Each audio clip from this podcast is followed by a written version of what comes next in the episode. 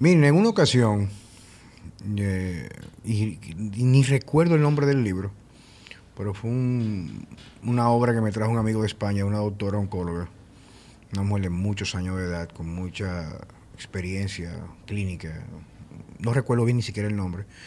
Incluso esa frase que voy a decir ahora la utilicé en una de unos talleres que yo daba sobre eh, alimentación y prevención de enfermedades, que decía que el cáncer es la enfermedad que va a salvar el mundo.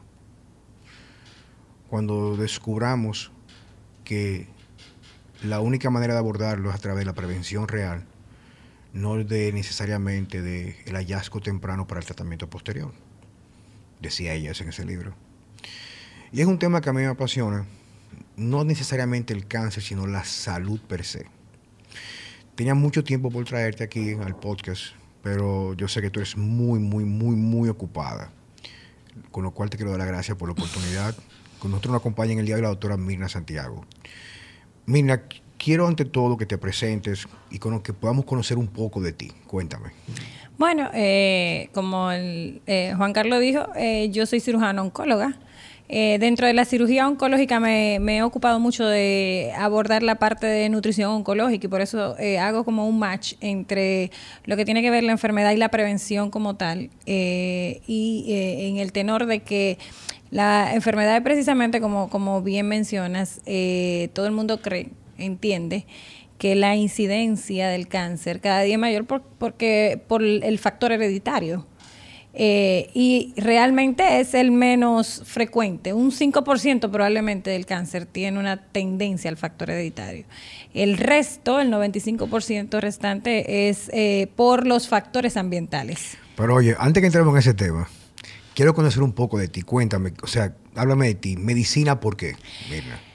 Mira, yo realmente eh, comencé a estudiar medicina porque tenía mucha inquietud cómo, cómo resolver las afecciones del cuerpo. Me inquietaba muchísimo. Eh, la, soy muy, eh, muy tenaz en las resoluciones inmediatas y por eso fui haciendo una inclinación a la parte quirúrgica. Yo siempre decía que, ay, que tengo como que hibernar tanto para dar con el tema del resultado del paciente que lo que me voy a ir es por la parte quirúrgica. Pero dentro de la parte quirúrgica, sí me fui como quedando como eh, eh, inquieta con abordar el tema más eh, de la salud, más allá de lo que era una afección de una apendicitis, una colecistitis. Quería saber qué estaba pasando con el cuerpo, qué llevaba al cuerpo a enfermarse y esas inquietudes las iba a encontrar en lo que era la oncología. Pero espérate, que tú vas rápido. ¿Dónde estudiaste medicina? Hice medicina en la UAS. Mucha gente no lo cree, pero señores, yo soy guasdiana.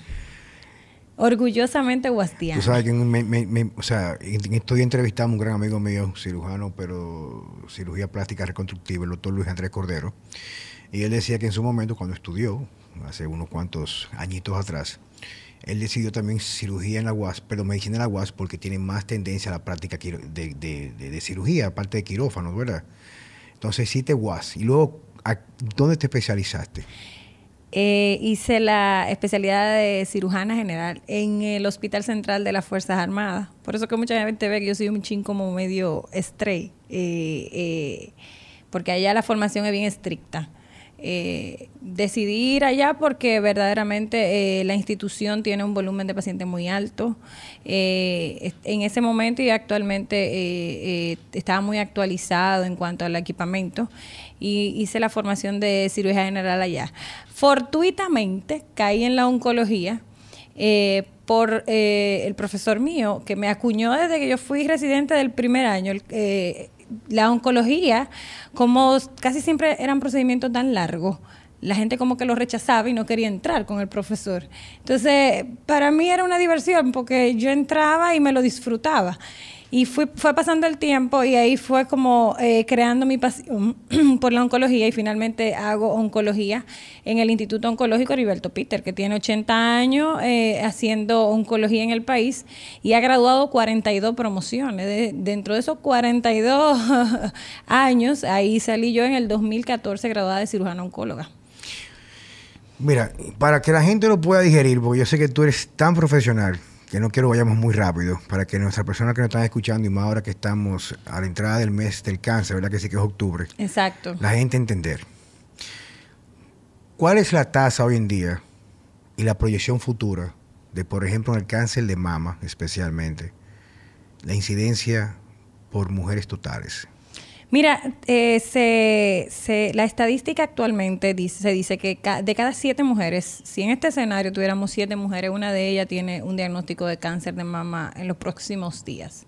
Eso es abrumador y la tendencia es que vaya hacia la alta. Eh, en, en, cuanto a la posición, eh, es el segundo diagnóstico de cáncer eh, mixto, tanto en, hombre como mujer, sacando el cáncer de piel, que es el que se, a nivel mundial es el que ocupa la primera posición. En República Dominicana, dentro del cáncer, el cáncer de mama, dentro del cáncer en el sexo femenino es el que ocupa el primer lugar. O sea que realmente eh, es una incidencia muy alta.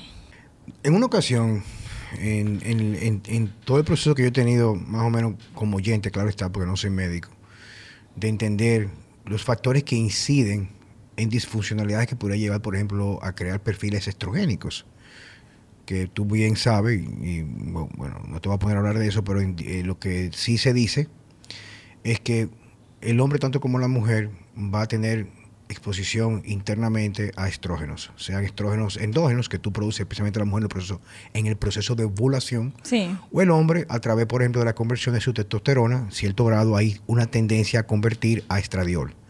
Pero también están los estrógenos eh, ambientales, que son moléculas que tienen mucha afinidad con los receptores estrogénicos, donde quiera que el cuerpo necesita estas hormonas para expresarse. En la mujer, por ejemplo, en el tejido mamario, en el, en el útero, en el hombre, por ejemplo, en las gónodas, usualmente podría ser también en, la próstata, etcétera. Y también el tejido mamario, que el cáncer mamario en hombre, que tengo entendido es una nueva enfermedad en las últimas décadas. Un 1%, pero sí existe. Sí existe.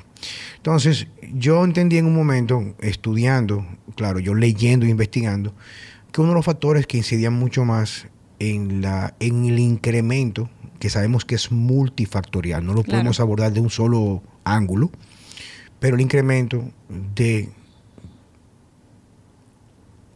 la alimentación tan carente de nutrientes de calidad y tan abundante de antinutrientes, lo cual tiende a conllevar que ese proceso que todo ser humano pasa en 24 horas, que de eliminar de forma eficiente toxinas que tienen que pasar por el hígado, ser hidrolizadas luego por la vía de eliminación, se compromete de muy temprana edad. Tú me irás corrigiendo, la idea es tener, yo también aprender mucho esta disertación, tanto como quienes nos están escuchando yo había leído y había sigo leyendo y reiterando que, por ejemplo, uno de los primeros pasos para, de la parte de alimentación, porque hay otros factores, para mejorar lo que tiene que ver la, o reducir las posibilidades de desarrollar cáncer, especialmente en mamario en las mujeres, es la alimentación. Ahora, algo que siempre me ha chocado mucho a mí, Mirna, y es algo que yo sé que es una tecla un poco delicada de tocar porque hay muchos intereses en, el medio y, no jamás te voy a exponer a eso, es el hecho que hoy en día, desde el punto de vista de los números y la prevención, en general, salvo algunas excepciones, la oncología está perdiendo la batalla. No digamos, dije claramente la prevención. Sabemos que las terapias estamos avanzando para dar más posibilidades de salir con vida a un diagnóstico a tiempo. Claro. Sea por cirugía, concomitante con tratamiento, radioterapia quimioterapia. Pero los números indican, si no me equivoco, que está incrementando la incidencia de la enfermedad y es porque en realidad no se ha sabido o se ha invertido los recursos y el tiempo para abordar la parte de prevención. Exacto. ¿Qué tú puedes decir? Definitivamente. Mira, eh, eh, muy cierto, vivimos en un mundo estrogénico, eso hay que decirlo.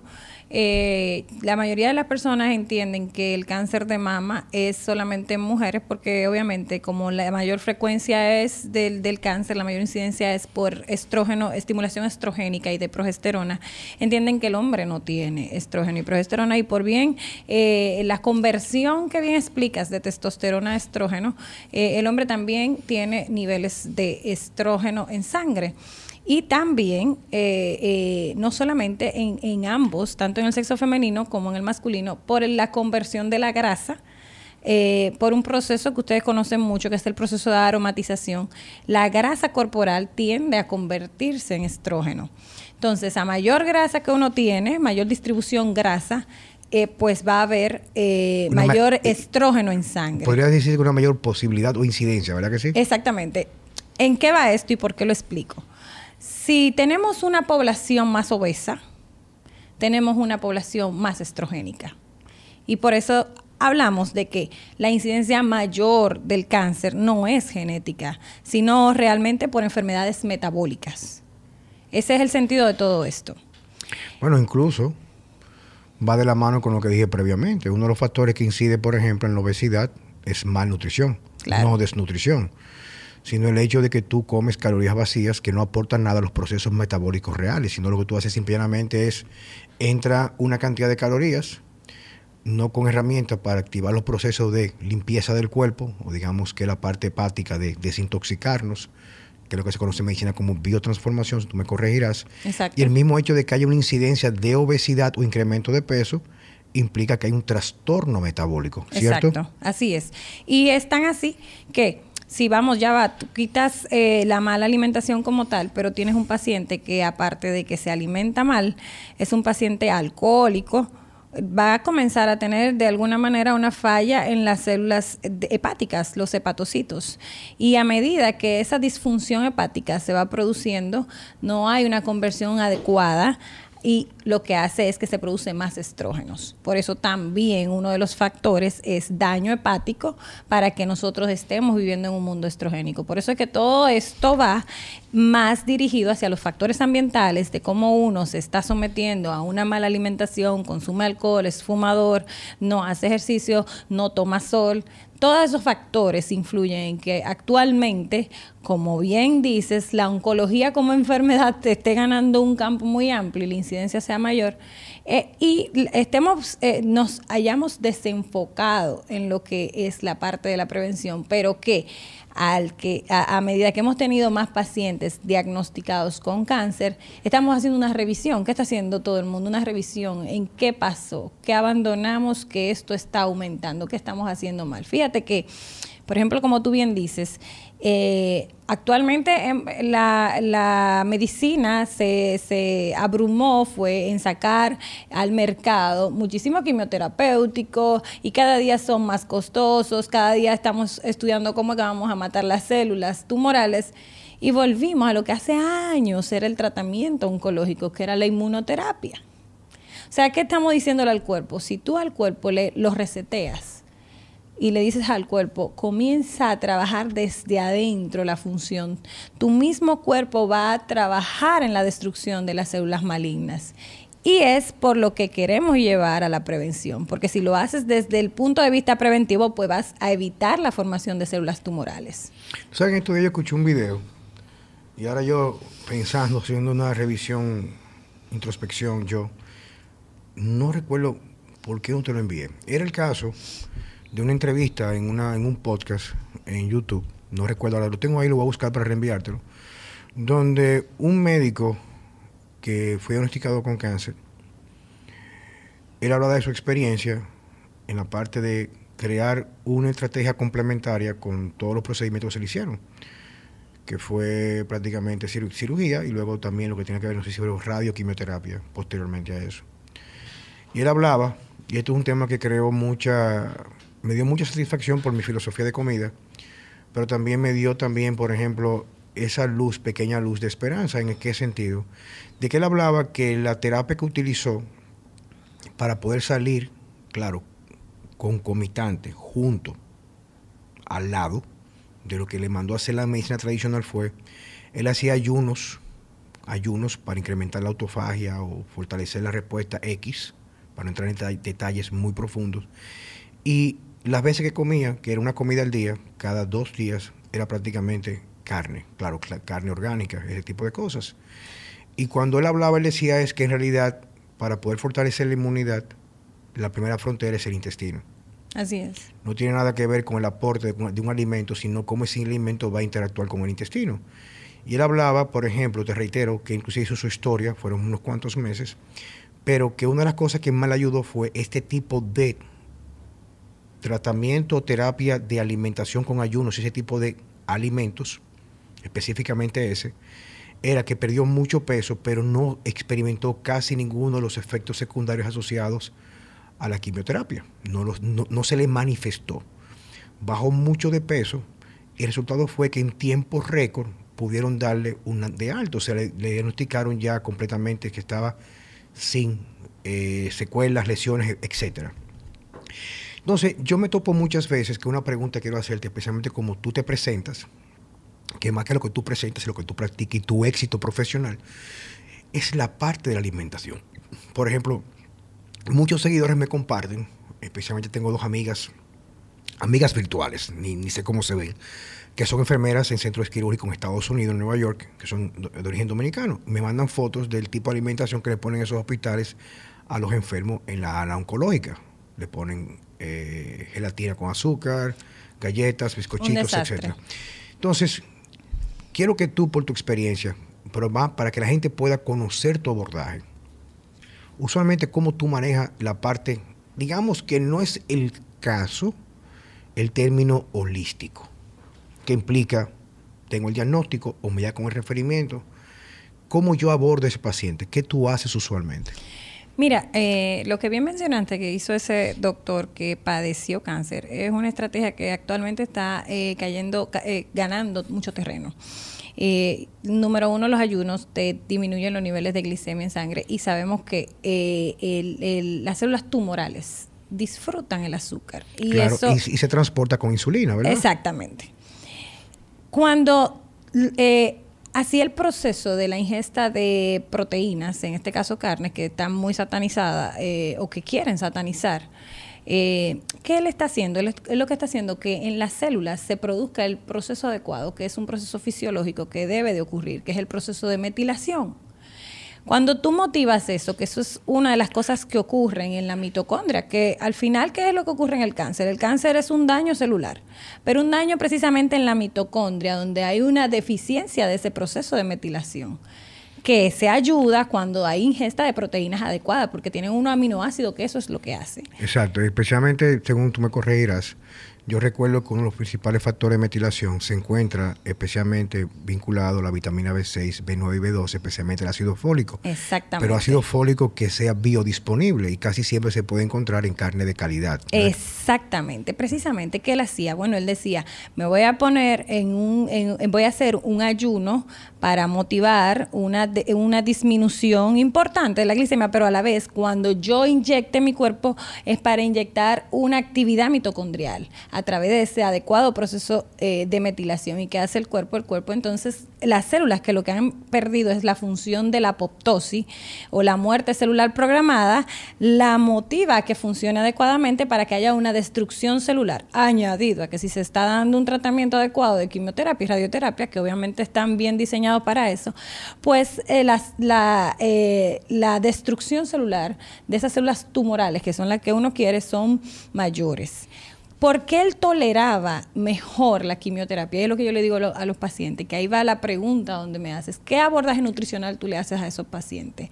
Uno es eso, es un error quitarle las proteínas animales a los pacientes que están siendo sometidos a tratamiento. Digamos proteínas animales, nada procesado. Exactamente. Vamos a hablar de carne orgánica. O una carne que venga directamente del matadero con sal y parrilla, nada que tenga, por ejemplo, condimentos extraños. Exactamente. Porque es importante, es importante, y quiero aprovechar ahora, eh, ponerlo claro. Yo estuve viendo, en estos días yo estuve en las terrenas y hay una pizzería muy famosa allá que se llama Le Industrie, que no sé si le comenté a Mao que era buenísima la pizza ahí a mi amigo Mao, y era que el tipo es un tipo tiene una, una, pizzería en Nueva York y él trabaja aquí siete meses y se pasa cinco meses allá. No, es una gente muy interesante. Él tenía un televisor con estos canales que ponen en internet de, de, cocina. Y era una sección que había hablando de diferentes restaurantes de carne, especialmente los famosos smoker texanos. Y entonces, definitivamente es carne, pero cuando tú ves cuando la prepara el norteamericano común, el toro norteamericano, es una cantidad de sazones que le pone arriba a la carne, todo viene enfrascado, que eso tiene, por ejemplo, eh, aceites hidrogenados, tiene high fructose con syrup o syrup de alta fructosa. Exacto. Entonces, digamos que en cierto modo, de los la muestra de estudios que se hacen para demonizar la carne no segrega otros factores, por ejemplo, solamente comen carne, pero lo comen con la papa frita, con aceite vegetal, toman cerveza que es altamente proestrogénica todo el tiempo, no, no en moderación, factores ambientales. Entonces, como yo explico a las personas, tenemos que entender que poner cada cosa en su lugar y cuando hablamos de carne, no que tú te vas con cáncer a comerte dos ricos hot dogs. No, claro que no. Dos ricos hot dogs o tú agarras mismo y te vas como un Burger King, un McDonald's, que son prácticamente lo tienes un 20 o 30% de carne. Entonces, esa parte es bueno aclararla porque yo digo que la día no es tener razón, sino hablar con la verdad. Exacto. por están aquí. Entonces, decía sobre la carne. No, precisamente eso. Y eh, el, el, el, la eh, el media que se le ha hecho a la carne eh, del etéreo ha sido básicamente eh, en función a ese tipo de carne procesada que obviamente no es de la que estamos hablando. Estamos hablando de una carne orgánica, adecuadamente seleccionada, con una adecuada preparación. Y en el caso del paciente, por ejemplo, sí, nosotros hacemos una disminución en pacientes que tienen enfermedades digestivas, precisamente de la cantidad de carne roja adecuada que consumen. No es que se la suspendemos, no suspender, porque ah, eh, inmediatamente lo que le dicen es suspenda la carne. No, nosotros tratamos de orientarlo. Mira, tú puedes consumir tu carne bien seleccionada. Yo incluso le digo una palabra textual a los pacientes. En la única carne que tú vas a hacer una inversión adecuada es en esa carne roja compra una muy buena carne roja para que tú sepas que lo que estás llevando a tu digestión es favorable. Eh, se le ponen aproximadamente 12 gramos a la semana de carne roja añadido a las otras carnes, carne blanca eh, de su selección. Para que 12 onzas. 12, perdón, 12 onzas, que no sea una suspensión total eh, durante el proceso del tratamiento, que normalmente lo que hacen es que la suspenden, no debe ser por lo que expliqué del proceso de metilación. Incluso sabemos que una adecuada alimentación que te hace. Cuando tú estás, dando un tratamiento de quimioterapia, la quimioterapia normalmente abre la barrera intestinal y ese paciente se infecta muy rápido porque, las micro, eh, porque los microbios, los microorganismos que no son los que nosotros queremos, ellos atraviesan de forma fácil la barrera intestinal. Cuando tú haces una selección adecuada de alimentos, ya sea proteínas, ya sea eh, legumbres, yo le digo de todos los colores, comienza a consumir legumbres de, de todos los colores, tu lechuga, para que esa barrera intestinal cierre. Y los quimioterapéuticos no te, la, no te la mantengan permeable para que no te haga daño, que son los pacientes que comienzan a tener náusea, vómito durante el proceso del tratamiento. A medida que tú tienes esa barrera intestinal cerrada o semipermeable, porque ya no es cerrada totalmente, sino semipermeable, esos microorganismos no van a cruzar, pero tampoco la quimioterapia te va a causar tantos efectos, eh, tanta, tanta sintomatología. Y ahí va lo que es llevar una adecuada nutrición. Las, eh, los procesados, las harinas y los azúcares deben de ser suspendidos en su totalidad. Pero, señores, no es un paciente oncológico. E, esa, ese discurso no es para un paciente oncológico, eso es para la, para la totalidad de todos nosotros. Los seres humanos. Exactamente. Eh, es volver a los alimentos, volver a la naturaleza, a comer carne, a comer eh, eh, tubérculos bien seleccionados y a comer legumbres bien seleccionadas. Eso es. Mira, hablemos, hablemos no tanto, ya, mira, yo lo que quiero es dar herramientas a las personas que nos están escuchando en este mes del cáncer. Y ya quienes, quienes me han seguido tienen más o menos una, bueno, tienen una idea de mi filosofía, que es mi experiencia de vida en la parte, con lo que yo hago con la parte de nutrición y dietética, los años, los estudios. Es que eso no importa. Pero te comentaba antes de comenzar a grabar que he visto algunos casos, y tengo un caso cercano, muy cercano en estos días, hablamos un par de semanas atrás, de una persona que hacía, hace de forma rigurosa su chequeo de mamografía y visita al ginecostetra, ¿verdad? Y resulta que remueve unos implantes cuatro meses después de su última mamografía, que estaba perfecta. Le hacen, no sé si fue una biopsia, no sé lo que le hicieron al, implante, y sale que tiene células cancerosas. Y la respuesta que dice el médico es, bueno, en algunos casos no se muestra un cáncer mamario ubicado en la mama de la mujer por la mamografía, pero no lo podemos decir mucho porque entonces pierde credibilidad la prueba, que yo sé que también en algunos casos también da un arrojo un positivo por imagen. ¿Qué me puede decir eso? Porque la idea no solamente discutir esto, sino qué herramientas para una temprana detección toda mujer u hombre deberían emplear. Ok, bueno. o pues, solicitar a su médico. Exacto. Por debajo de los 40 años, una sonografía es la indicada porque la densidad mamaria está más aumentada. ¿Qué quiere decir eso? Hay más glándula que grasa en esa distribución mamaria. Por encima de los 45, por, por encima de los 40 años, se debe de agregar la mamografía. ¿Qué pasa, por ejemplo, en ese caso? Toda paciente que sea sometida a, una, a un cambio de implante, debe, hacerle, debe de hacérsele y documentársele una biopsia de la cápsula donde vivía ese implante para identificar si hay células o no que estén haciendo transformación muy probablemente el tipo de cáncer que puede ser que esté desarrollando esa paciente, que ya sea que esté en etapa, muy temprana y no haya podido ser identificado por una mamografía, quizás necesitase de estudios eh, un poquito más profundos, que son las resonancias magnéticas o mamografías contrastadas, que muy bien están indicadas en esas pacientes que no hacen un cambio adecuado mamario eh, y se mantienen, que por ejemplo, lo que nadie quiere, pero es lo que debe de pasar, que después de los 45 años los senos pendulen y se te caigan los senos. Esas pacientes que todavía a los 45, 50 años mantienen unos senos muy, muy fijos, normalmente no hacen un cambio mamario adecuado. Y no lo hacen. No lo hacen. Y son donde esas pacientes son la de atención porque esas pacientes tú tienes que indagar con estudios adicionales, una resonancia magnética. vamos a ver si entiendo. Ajá. Yo como hombre, ¿verdad que sí? Una mujer normal que no vaya al cirujano plástico, si a los 40 años, por ejemplo, el seno se le cae, tienen menos probabilidad de desarrollar cáncer mamario? Sí, claro, porque la porque la distribución glandular, la glándula se pone más pequeñita. Ya ella, luego de, la, eh, de que va entrando en el proceso de menopausia, la glándula comienza a atrofiarse. Y lo que tiene circulante, pues, es grasa, ya tiene menos tejido mamario. Que es donde podría en realidad haber formarse. una interacción con los estrógenos para facilitar un cáncer. Exactamente. ¿Qué resulta? Que hay otra cosa por la que se le hace biopsia a esas cápsulas cuando se retiran implantes.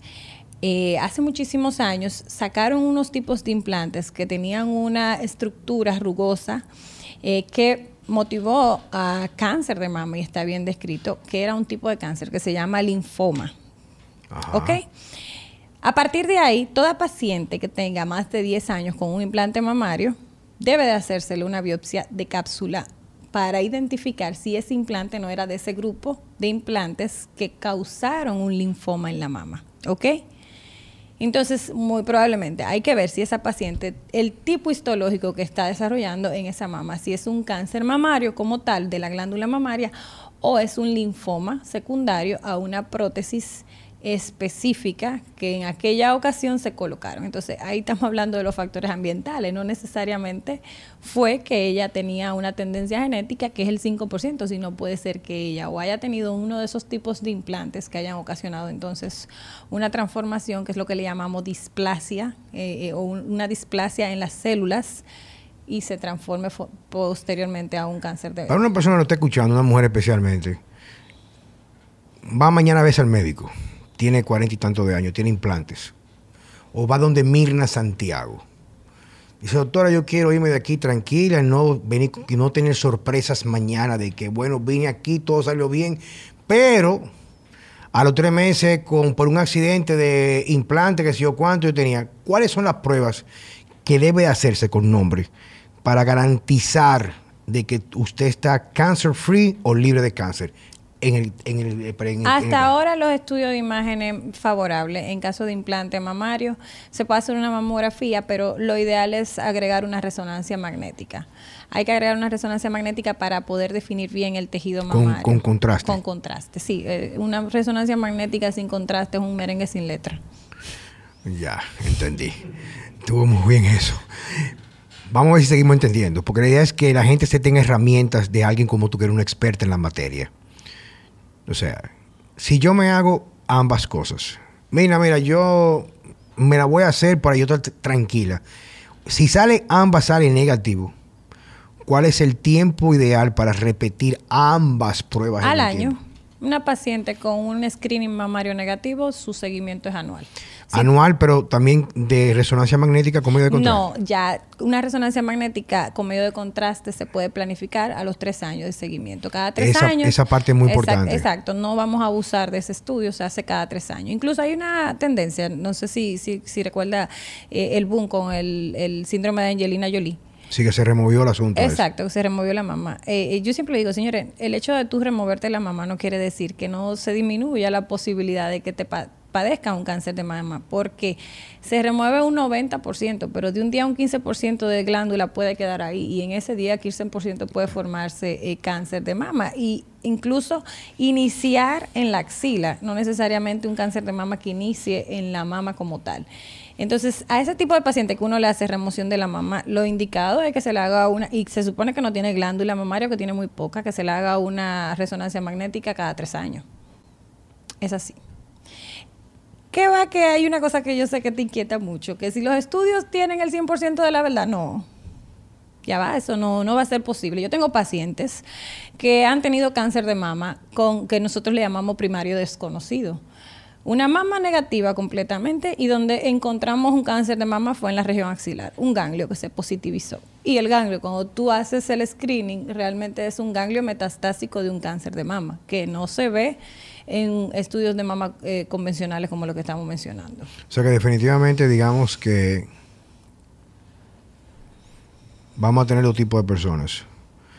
Quienes están interesadas en la prevención y entender que con estrategias reales que mejoren lo que tiene tu inmunidad, eliminar alimentos proinflamatorios, dormir bien, ese tipo de cosas, y quienes van a apostar solamente a un buen seguro médico o los recursos económicos para prevenir antes de que sea muy tarde la apariencia, aparición perdón, de un diagnóstico positivo de cáncer, ¿verdad que sí? Entonces, otra pregunta muy interesante. Cuando hace ya si no me equivoco, 2016 o 17, yo me inscribí como oyente, claro, me gusta dejarlo claro, y concluí por dos años un fellowship en biología y metabolismo vascular. Y entre los módulos había uno que era hablando completamente del colesterol. Incluso el médico hablaba de que hay tres condiciones seguras que van a incrementar el colesterol.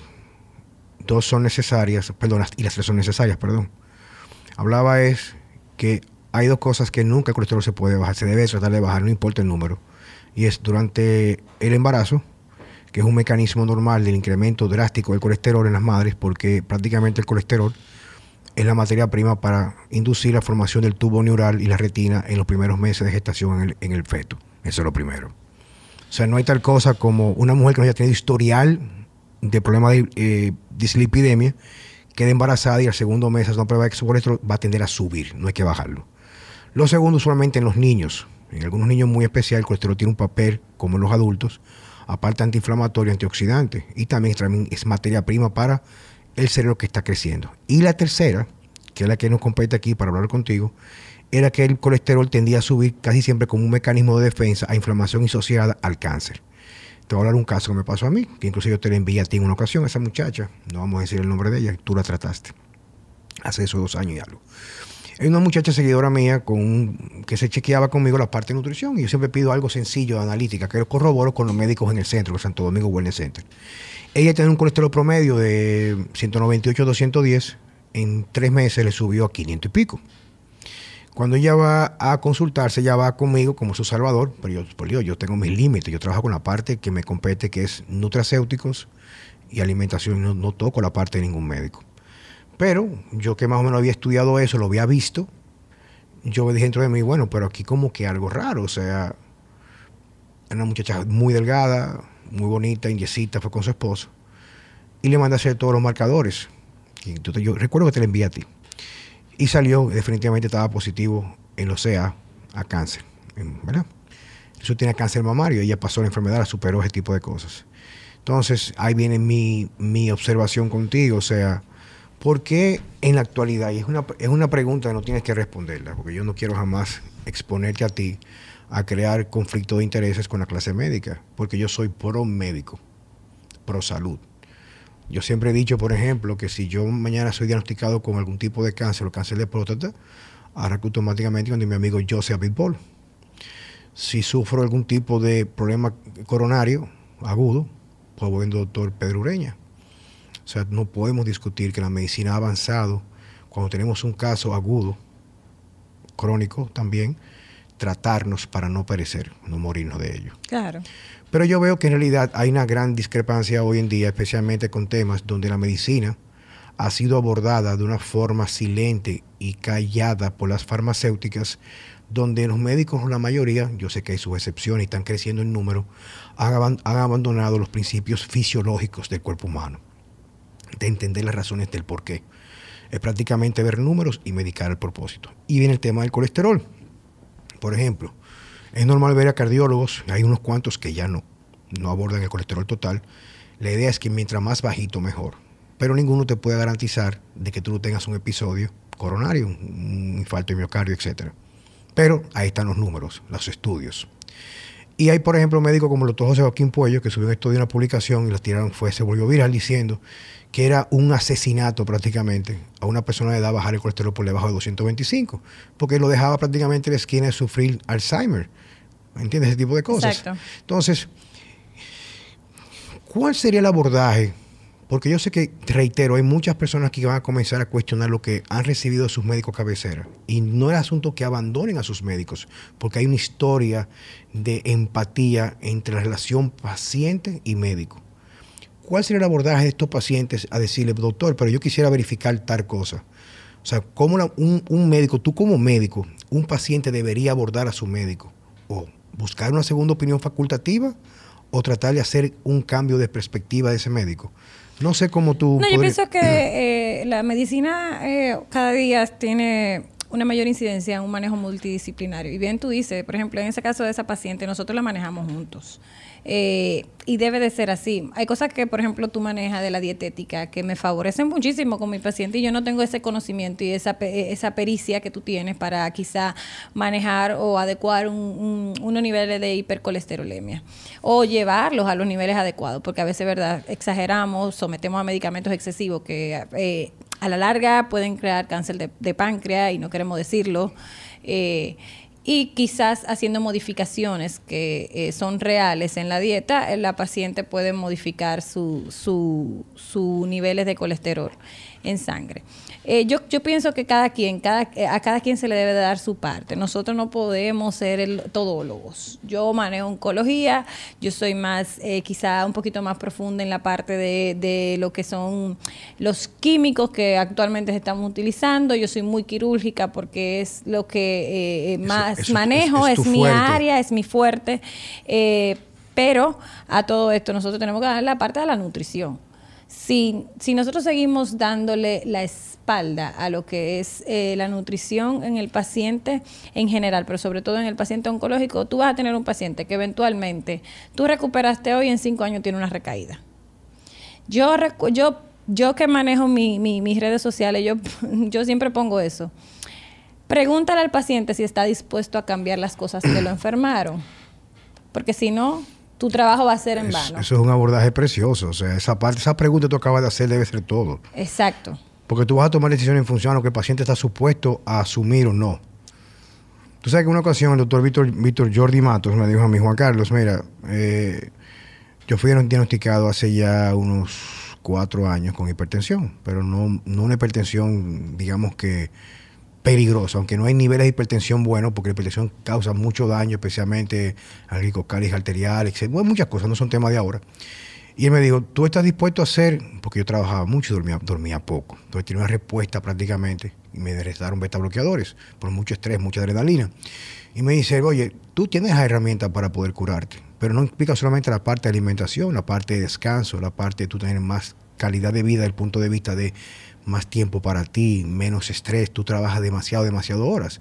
Entonces es mejor tú medicarte para no permitir que esa hipertensión sea a nivel grado 1 ni grado 2, no recuerdo cuánto era, pero tampoco era algo para internarme ni hacerme una multifarmacia o polifarmacia con varios medicamentos. Me dijo, es mejor tú controlarla ahora para que cuando tú tengas la oportunidad en un futuro y una vida mucho más tranquila, quizás hacer el intento bajo la supervisión del médico para dejar el medicamento. Y fue lo que me dijo él, Mirna. Y es lo que tú estás diciendo ahora mismo. Esa pregunta a mí me encantó. O sea, lo que tú le abordas al médico, al paciente. Toda enfermedad, dice Mark Hyman, a un 85-90%, el cáncer va muy vinculado, muy vinculado a lo que comemos. Así es. Y en muchos casos, si abordamos de la forma correcta, con la verdad de la alimentación, puede ayudar inclusive que el tratamiento concomitante luego del diagnóstico sea mínimo para un resultado favorable. Así. Entonces, esa parte como tú dices, o sea, tú tienes que estar en la capacidad de decidir si tú lo vas a hacer porque no es un compromiso a medias, es total o nada. Entonces, si tú en realidad no vas a hacer tu tarea con la parte de alimentación, definitivamente hay que ir completamente por lo convencional. Si tú vas a ayudarme con esta parte, tienes el compromiso, pues entonces yo como la parte convencional, la parte artística de la medicina, en función al resultado voy modificando lo que yo planifiqué, me imagino, ¿verdad que sí? Claro. Entonces, viene otra pregunta muy importante. ¿Cuál es el futuro de la oncología? ¿Hacia dónde vamos en realidad con la oncología? ¿Qué, qué tú puedes ver? Pero me gusta muy aterrizado aquí en República Dominicana. No, nosotros estamos muy bien. Eh, República Dominicana, la gente cree que no, pero eh, que hay que coger un avión para atenderse con la parte oncológica, pero nosotros vamos muy bien. Pero en sentido general, la parte de la oncología eh, va muy muy está retrocediendo en cuanto se está reinventando en cuanto a el tratamiento. y fue lo que te dije en inicio. estamos volviendo a la inmunoterapia. Y eso es muy importante. ¿Qué es inmunoterapia? Explícame. Precisamente eso, utilizar ¿Cómo, la... ¿Cómo, se hace? ¿Qué, tú abordas? ¿Qué tú utilizas? Son medicamentos que activan directamente las células humorales, las células que uno tiene que van en defensa del cuerpo, que son las que se bloquean. A medida, el cáncer lo que hace es que te pone una, una barrera. Y esas células humorales, que son la defensa, que son las que tenemos, por ejemplo, si te ocurre cualquier virus, cuando ocurrió el tema de, del famoso virus de la pandemia, esas células que comenzaron a hacer, a hacer falta para reaccionar porque tú tenías deficiencia de vitamina D, porque comías mal y, te enfermaba quizá más grave que otro, esas células son las que vamos a otra vez a activar con ese tratamiento inmunológico. Es a motivar al cuerpo que sea él el que actúe como tratamiento hacia ese bloqueo de las células tumorales, las células puedan morir lo que ellas están haciendo, que están evitando la apoptosis, las células y eh, las células humorales a través del tratamiento de inmunoterapia van a motivar a que ocurra la apoptosis celular de las células malas. Eh, más o menos eso, de eso se trata.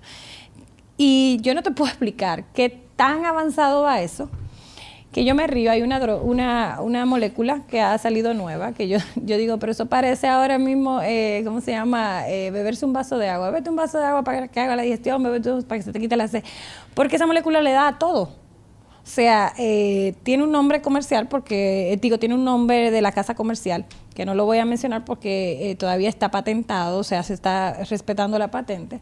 Pero es increíble y es un tratamiento inmunológico cómo acaba con todo tipo de cáncer actualmente, digestivo, mama, pulmón, que era uno de los cánceres que peor le iba.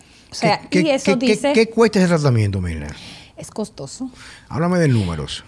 Eh, por ejemplo, ese, ese Normalmente ese se da mensualmente y está por los 450 mil pesos. Wow. La molécula. Eso está por el, quizá el tema de que todavía ellos tienen la patente, pero realmente quizá eso va a, disminuir. Yo recuerdo que hubo en estos días una paciente que, que el gobierno tuvo que auxiliarla porque son medicamentos que se ponen mensual y quien tiene 450 mil pesos mensuales para eh, tratarse, probablemente casi nadie. En este país. Exacto. En esa parte sí nosotros tenemos que hacer quizá eh, un abordaje un poquito más álgico, que, gracias a Dios en estos días con la parte catastrófica se ha hecho, eh, se aumentó la póliza para que los pacientes eh, puedan acudir. Salud pública, seguridad social. Yo siempre digo que el pobre que le da cáncer se jodió en este país. Sí, mira, déjame decirte, eso es, todo en la vida ocurre porque eh, por, no por oportunidades. Es que tú debes ser oportuno para meterte en las oportunidades. Eso es lo que yo creo. No sé si se entiende lo que, lo que digo. Entendí muy bien. Cuando yo estudié cirugía general, les voy a decir que todavía para ese tiempo la seguridad social no costeaba lo que eran las enfermedades oncológicas.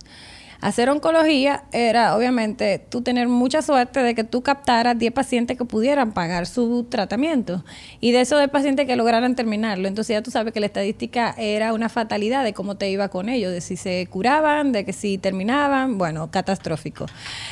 ¿Qué yo vi en aquel momento? Bueno, que entraba la seguridad social y yo dije, conchole, mira, va a entrar la seguridad, la seguridad social, es muy oportuno que yo entre a la oncología, porque muy probablemente va a haber un gran público que va a poder eh, tener una, un tratamiento oncológico. Yo te voy a decir algo para que tengas una idea. En Centroamérica, por ejemplo, hay muy pocos países que tienen más de dos centros de radioterapia, quizá uno, y del nivel poblacional mayor que el de nosotros, lo supera quizá tres veces.